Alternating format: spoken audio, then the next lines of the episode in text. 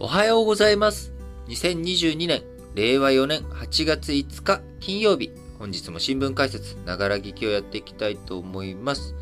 えー、台湾にね、あのーペロシ下院議長、えーアメリカのペロシ下院議長が、あ25年ぶりにアメリカの下院議長として訪問したということに端を発し、まあ、あの中国としてはね、一つの中国ということで、台湾と中華人民共和国というものは一体不可分の一つの国であると。えそこの分裂を、こうね、えー呼び起こすようなアメリカ合衆国のね、えー下院議長、三権分立のね、えー一端を担う、えー長が、台湾に訪問したということに対して、えー中華人民共和国非常に強い反発をしております。えーもともと日中、日中じゃない、ごめんなさい、米中、えー米中首脳での、ね、電話協議を先週した際にも、えー習近平国家主席の方から、まあ、あの訪問、強く反対すると、そういうことをしてくれるなと。いうことを言ったわけですけれども、まあ、アメリカ三権分立を盾にですね、えーアメリカの行政府、大統領、政府としては、まあ、立法府の長の行動を止めるということはできないということから、まあ、消極的にね、あのーまあ、支援というか、下院議長のね、台湾訪問というものを、まあ、食い止めることはしなかったわけです。ということで、まあ、それに反発した中国、台湾海峡、まあ、こちらのね、えー台湾周辺での軍事演習やるぞということを予告をしており、えーやるっていう話はね、この新聞解説ながら聞きでもおお話ししてきましたけれども、えーいよいよ昨日、えー4日から台湾周辺での演習を中国開始をしたということで、えー台湾の東部沖、すなわち日本からしたらですね、沖縄県と台湾の間の国境付近、えーこちらにですね、複数のミサイル、発射され、日本の EEZ、排他的経済水域の中にも、えー5発、えーミサイルが落ちた模様だということを岸信夫防衛大臣、えー昨日夜のね、記者会見の中で明らかにしました。えー台湾を取り囲むように6カ所の対象地域、えー設定してね、中国軍事演習していて、えー中国軍域内への一般船舶や航空機の侵入を禁じております。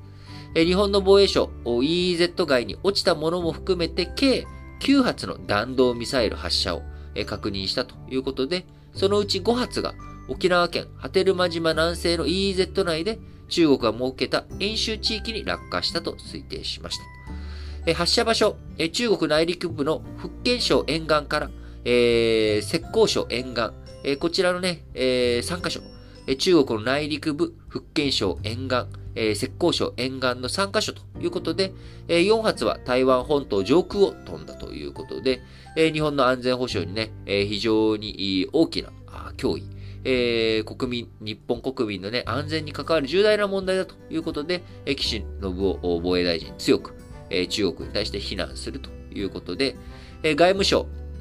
の方からもですね、え中国の駐日大使、えー日本にに滞在している駐日大使、中国の駐日大使に電話で抗議をし、えー軍事演習即刻中止するよう求め、えーました。ということでね、えー中国のね、まあ、今まで北朝鮮のね、ミサイルが EEZ に落下したりとかっていうことはありましたけれども、中国軍、えーわざわざね、広い、えー領域を持っていて、えー軍事演習するにしてもですね、あの、今まで台湾海峡沖といっても、どちらかというと台湾西部、要は中国と台湾の間での、えーミサイルの発射とか、あ軍事演習っていうもの、まあ、こういったものはね、非常に多くやられてきていたりとか、あ台湾の防空識別圏、ADIZ、えこちらの方にね、えーアメリカ、アメリカじゃないよ、中国の、えー軍機が侵入したりということはこれまでも、えー多くあったわけですけれども、まあ、あの、今回、日本の、EEZ 内にミサイル、中国軍のね、ミサイルが落下するのは初めてということで、一つ、やっぱり緊迫の度合いというものが高まっているのが現状なんだろうなといます。えーもしね、あのー米中対立深まっていき、もし軍事的なね、えー衝突ということになっていけば、必然的に1996年、97年にですね、えー新日米、えー安保ガイドライン、こちらの中で、まあ、台湾海峡というもの、こちらについては、あ日本もね、周辺事態として対応するというふうな話になっておりますので、日本としても決して人事ではないということであります。えまた、北をね、北に目を向ければ、えロシアのかえ活発なあ行動、北方領土をね、中心とした軍事演習ということも、北でも行われておりますし、え北朝鮮、えー、今年に入ってね、非常に多くのミサイル発射実験をしたりとかね、いろんな軍事的な動きというものもあります。えー、過去、北朝鮮、えー、過去最大のね、ミサイルすでにもうぶっ放しているという状況の中、この後核開発の核実験のね、話も出ております。えー、今月は NPT のね、再検討会議、えー、やっておりますので、ここで、えー、むやみやたらに、北朝鮮、挑発をしてくるっていうことはないと思うんですけれどれども、8月が過ぎて9月、10月という風になっていくと、そのタイミングで北朝鮮の挑発行為というものもね、目立ってくる可能性があります。えそういった、ま周辺の状況を鑑みるに、日本としてもですね、あのー、どういう風に、え防衛予算をしっかり確保していくのか。えー、今月8月というものはですね、あの、来年度の予算策定をしていく上での最初の、えー、こう、防衛省とか、あそういった省庁ベースでのね、あの予算を固めていくタイミングになっていくわけなので、あのー、今後予算どういうふうにしていくのか。で、予算を日本、え増やしていくということになれば、当然財政をどういうふうにしていくのか。どういうふうに予算、防衛予算を増やしていくのか。えー、防衛予算を増やすためにはですね、3つの方法しかない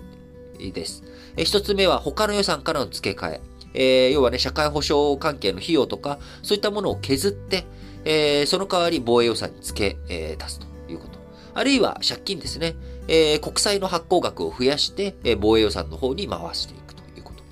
え、そして最後が3つ目。増税ですね。え、これ以外、この3つのね、やり方以外で、えー、財源ありませんので、え、その3つ、どのやり方をやっていくのかっていう風になっていくと、え、ゆくゆくは、あ増税という議論、出てくるのかなとも思っております。えそういう風になっていった時にですね、えー、国の予算、防衛予算だけじゃなく、子供にかかる予算とかね、えー、教育関係にかかる予算、え、そういったものにも振り分けていかなければいけない。そうなってくると僕の中ではね、やっぱり、社会保障費をどういうふうに削って、え削った社会保障費をそういったものに回していくのかということを考えていかなければいけないということになりますので、えー、痛みを伴う改革というものを必要不可欠な情勢、状況になっていってるんだろうなというふうに思います。